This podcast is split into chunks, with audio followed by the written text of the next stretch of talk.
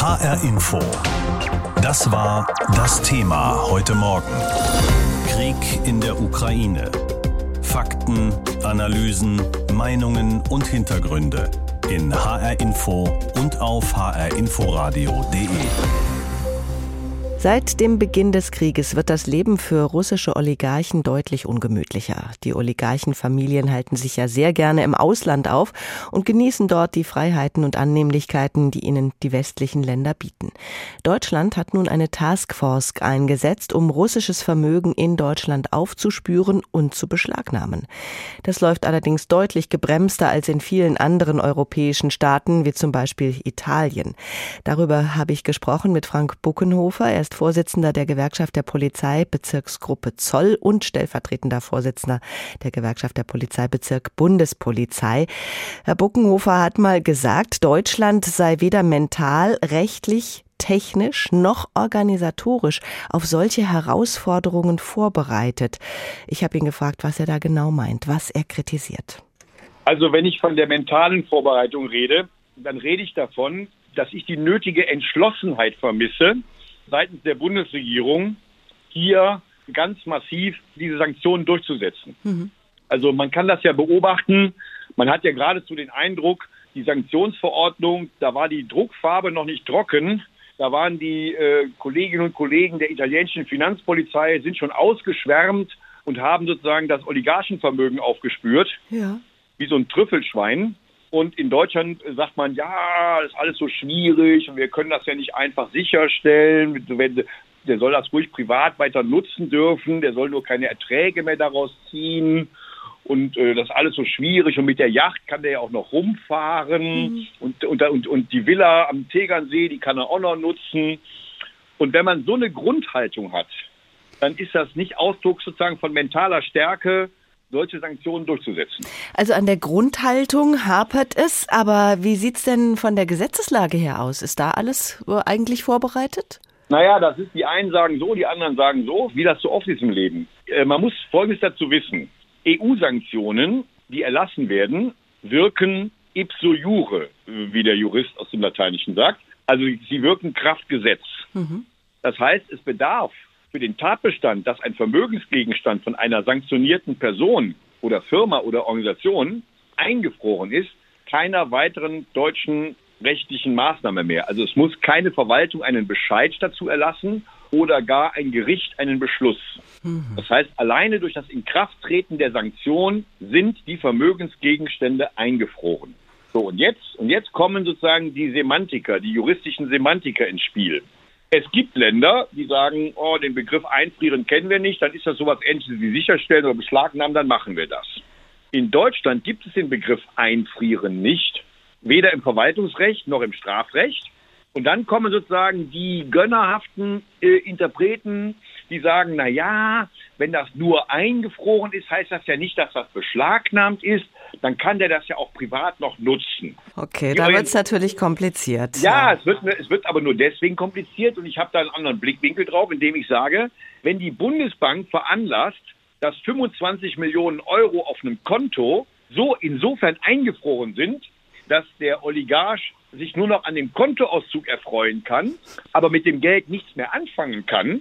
Und ein anderer Oligarch, der war so clever und hat die 25 Millionen Euro nicht auf ein Konto eingezahlt, sondern der hat die 25 Millionen Euro beim Steinmetz bezahlt für ein Haus.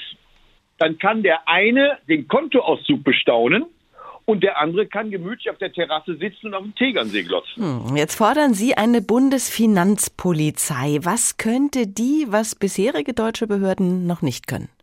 Also erstens, wir fordern die Finanzpolizei seit über 20 Jahren und im Grunde genommen ist die Finanzpolizei, so wie wir sie bisher immer aufgestellt wissen wollten, nichts anderes als das, die Bündelung der Polizeiaufgaben, die der Zoll jetzt schon ohnehin hat weil die sind in etwa deckungsgleich mit den Aufgaben, die die italienische Finanzpolizei auch hat. Das ist Schmuggelbekämpfung, Geldwäschebekämpfung, Wirtschaftskriminalität. Im Wesentlichen ist das Produkt- und Markenpiraterie, Außenwirtschaftskriminalität oder Verstößen nach dem Kriegswaffenkontrollrecht, aber eben auch die Arbeitsmarktkriminalität. Was wir seit ungefähr anderthalb Jahren zusätzlich fordern, sind präventive Finanzermittlungen im Kampf gegen Geldwäsche zur Auffindung von inkriminiertem Vermögen oder auch zum Auf, zur Auffindung von Vermögen ungeklärter Herkunft. Und was wir jetzt ganz neu noch mit aufgenommen haben, deswegen haben wir im März unseren Gesetzentwurf nochmal, wie sagt man, ein Update gemacht.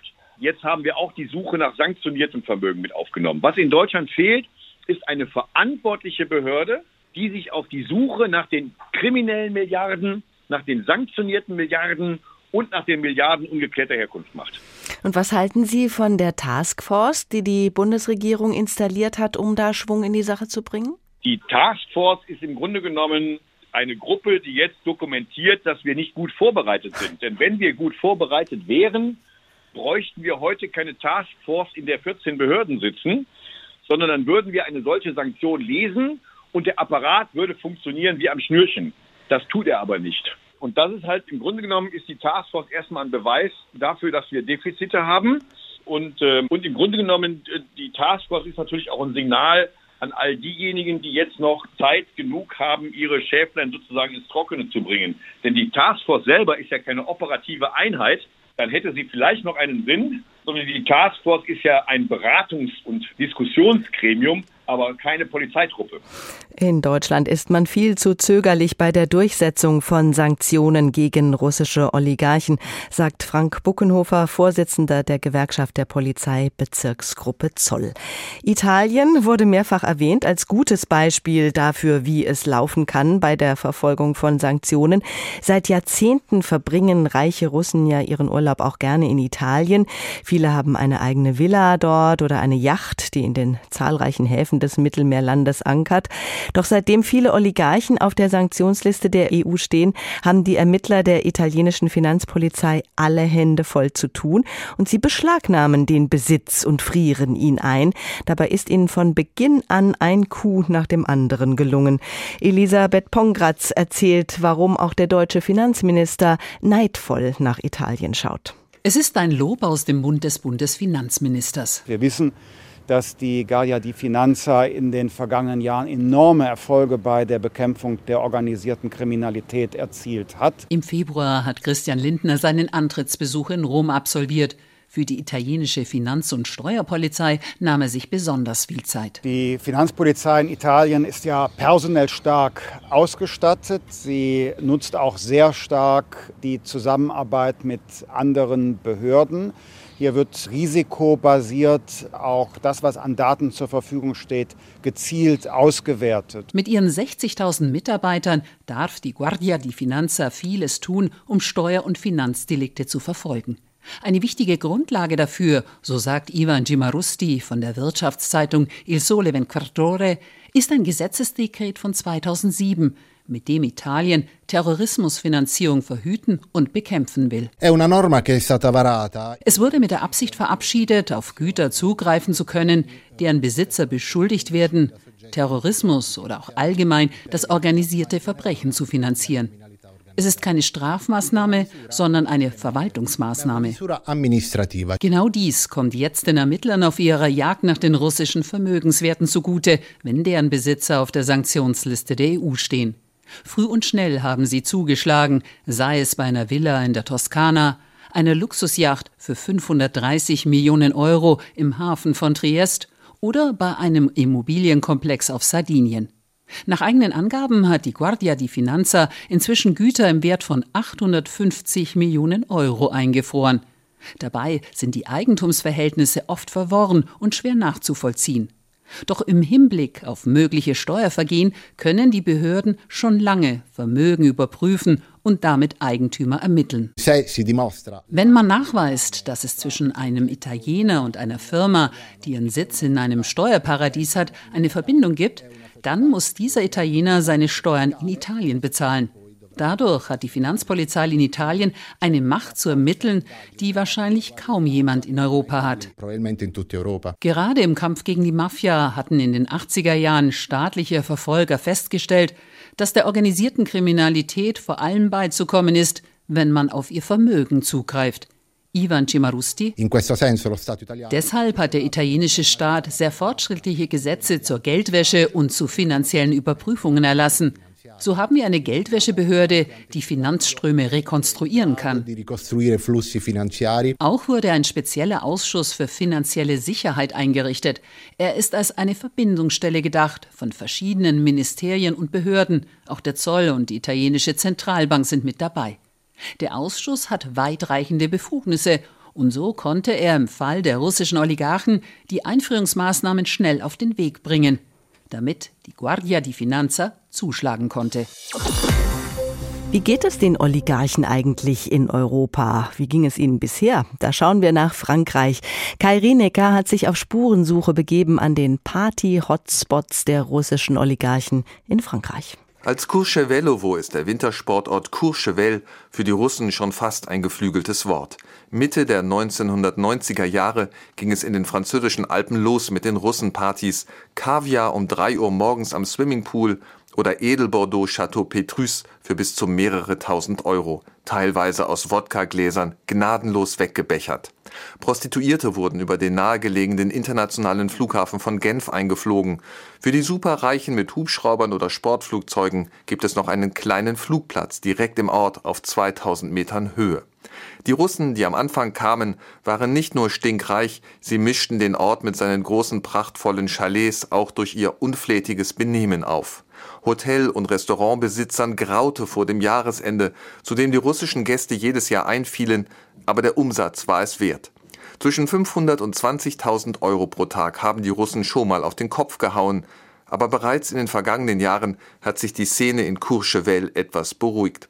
Im Sommer treffen sich reiche russische Familien und ihre Freunde dann gerne an der Côte d'Azur, rund um Saint-Tropez, zum Beispiel in Nikki Beach. Bei rauschenden Partys am Mittelmeerstrand bespritzen sich vor allem junge Russinnen und Russen gerne gegenseitig mit extrem teurem Champagner aus Magnumflaschen.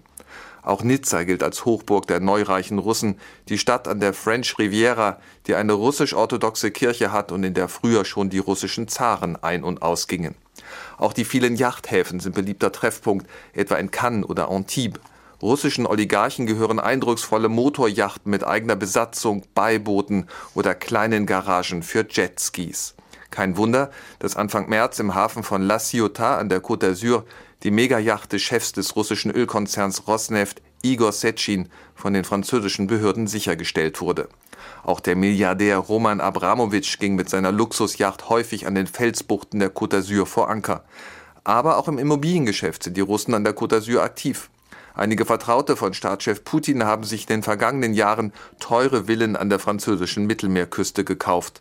Doch egal ob Côte, Courchevel oder Paris, Jetzt heißt es Zahlen in Cash. Denn die wenigen reichen Russinnen und Russen, die sich noch in Frankreich aufhalten, können seit Wochen nicht mehr mit ihren bisherigen Kreditkarten zahlen. Auch wenn einige von ihnen sogar noch eine EU-Staatsangehörigkeit haben, ist der Kauf von Luxusgütern schwieriger geworden. Und die Rückreise nach Russland ist umständlich. Oft geht es über Dubai zurück nach Moskau. Aber viele sind es nicht mehr, die sich in den Edelboutiquen von Paris sehen lassen, auf den Champs-Élysées oder in der Rue du Faubourg Saint-Honoré, in der sich Markengeschäfte wie an der Perlenschnur aufreihen, ist die russische Klientel rar geworden und wird von den französischen Geschäftsleuten schon stark vermisst. Als Reaktion auf den russischen Angriff auf die Ukraine haben die Mitgliedstaaten der EU ja umfangreiche Sanktionen erlassen. Betroffen davon sind nicht nur Unternehmen, sondern auch sogenannte Oligarchen, also besonders reiche Geschäftsleute aus dem Umfeld Russlands Präsidenten Wladimir Putin.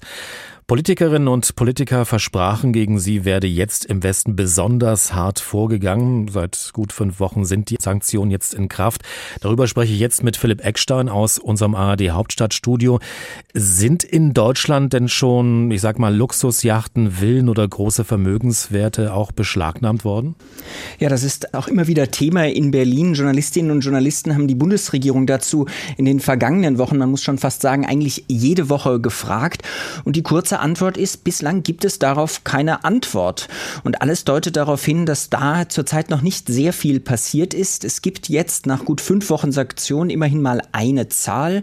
Und zwar haben die deutschen Banken bei sich jeweils insgesamt rund 95,5 Millionen Euro Gelder eingefroren. Eingefroren heißt, dass die Eigentümer dann auf diese Bankkonten nicht mehr zugreifen können, also beispielsweise keine Überweisungen tätigen können oder Gelder abheben können. Das haben die Banken in Deutschland, der Bundes Bundesbank gemeldet, die hat das wiederum an das Finanzministerium gemeldet und das Finanzministerium hat diese Zahl öffentlich gemacht. Das heißt allerdings, Stand heute, fünf Wochen nach Beginn der Sanktionen, rund fünf Wochen nach Beginn der Sanktionen, ist das die einzige Zahl, die wir wirklich konkret wissen, also 95,5 Millionen Euro. Rund 95 Millionen Euro, das klingt jetzt nicht ganz so viel. Woran liegt es denn, dass sich die deutschen Behörden offenbar hier so schwer tun? Also es ist in der Tat nicht so viel. Man muss dazu wissen, dass ja seit vielen Jahren berichtet wird, wie viele Milliarden gerade auch Oligarchen aus Russland heraus transferiert haben, im Westen gelagert haben. Da gibt es sehr, sehr hohe Schätzungen. Und es gibt bei der Umsetzung der Sanktionen im Wesentlichen zwei Probleme. Das eine ist, Behörden müssen Vermögenswerte überhaupt erst einmal identifizieren. Es ist, wenn man sich jetzt beispielsweise Luxusjachten anschaut, üblich, dass dafür komplizierte Briefkasten-Firmenkonstruktionen genutzt werden. Das heißt, das Boot ist dann in Malta registriert, gehört aber einer Firma auf den Seychellen, die wiederum einer Firma auf Bermuda gehört. Und man hat dann so Kaskaden an Firmen und das macht es wahnsinnig schwer zu identifizieren, wer denn der eigentliche Eigentümer ist. Und in dem Fall dann auch, ob denn eine sanktionierte Person dahinter steht. Das kann man zurzeit im Hamburger Hafen ganz gut beobachten. Da liegt ein Boot, das ist die Solange. Da gingen alle immer davon aus, dass sie einem russischen Oligarchen gehört, der auch auf einer Sanktionsliste steht. Jetzt haben die Behörden das geprüft und sagen, sie kommen zu dem Ergebnis, dass dem nicht so ist. Das heißt, das Boot kann jetzt bald auslaufen. Und ein zweites zentrales Problem bei der Umsetzung der Sanktionen ist, dass sehr viele Behörden in Deutschland beteiligt sind. Also verschiedene Ministerien, der Zoll, das Bundeskriminalamt, das Bundesamt für Ausfuhrkontrollen. Und gerade in den ersten Wochen hatte man das Gefühl, dass die so ein wenig die Verantwortung von einem zum anderen schieben und sich alle auch ein wenig wegducken. Also das sind so die zwei zentralen Probleme, die man in den ersten Wochen feststellt feststellen konnte. Dennoch zumindest das Problem der Verantwortlichkeiten sollte ja eigentlich gelöst werden, und zwar mit Hilfe einer speziellen Taskforce. Hat die denn mittlerweile die Arbeit aufgenommen? Ja, da gab es auch ein paar Runden, denn zunächst sollte sie eigentlich im Bundeskanzleramt angesiedelt sein. Jetzt ist es so, dass das Bundesfinanzministerium und das Bundeswirtschaftsministerium sich die Arbeit teilen. Diese Taskforce hat die Arbeit aufgenommen vor gut zwei Wochen. Eigentlich war jetzt auch für Anfang April versprochen worden von der Bundesregierung, dass man erste Ergebnisse präsentieren möchte. Aber bislang ist das auch noch nicht passiert. Allerdings die Taskforce, sie arbeitet. Politiker der Bundesregierung hatten ja kurz nach dem Angriff angekündigt, dass man besonders entschieden gegen sanktionierte Oligarchen vorgehen werde. Also Bundesfinanzminister Christian Lindner sagte da beispielsweise, sie dürften nicht ihren Wohlstand im Westen genießen. Was bedeutet das jetzt ganz konkret? Also wenn die Taskforce jetzt beispielsweise Villen oder Luxusautos identifiziert, die sanktionierten Personen gehören? Ja, man muss ehrlicherweise sagen, wahrscheinlich gar nicht so ganz besonders viel. Also das Bundeswirtschaftsministerium und auch das Finanzministerium von Herrn Lindner haben dazu einen Katalog veröffentlicht mit Beispielen, was das denn eigentlich bedeutet, dass man beispielsweise eine Villa einfriert oder auch eine Yacht festsetzt. Und beide Ministerien kommen zu der rechtlichen Auffassung, dass sanktionierte Personen privat diese Gegenstände grundsätzlich weiter nutzen dürften, dass man nur keinen wirtschaftlichen Nutzen daraus ziehen darf. Und da wird dann tatsächlich als Beispiel erwähnt, dass zum Beispiel eine sanktionierte Person ihr Auto weiter nutzen darf, es allerdings nicht als Taxi benutzen darf. Bei einer Villa wäre das dann äquivalent, dass man weiter darin wohnen darf, sie allerdings nicht vermieten darf. Das heißt, das wirft tatsächlich die Frage auf, also wie hart es diese sanktionierten Personen denn dann tatsächlich treffen würde, wenn man dann auch ihre Vermögenswerte feststellt und einfriert. HR Info. Das Thema. Wer es hört, hat mehr zu sagen.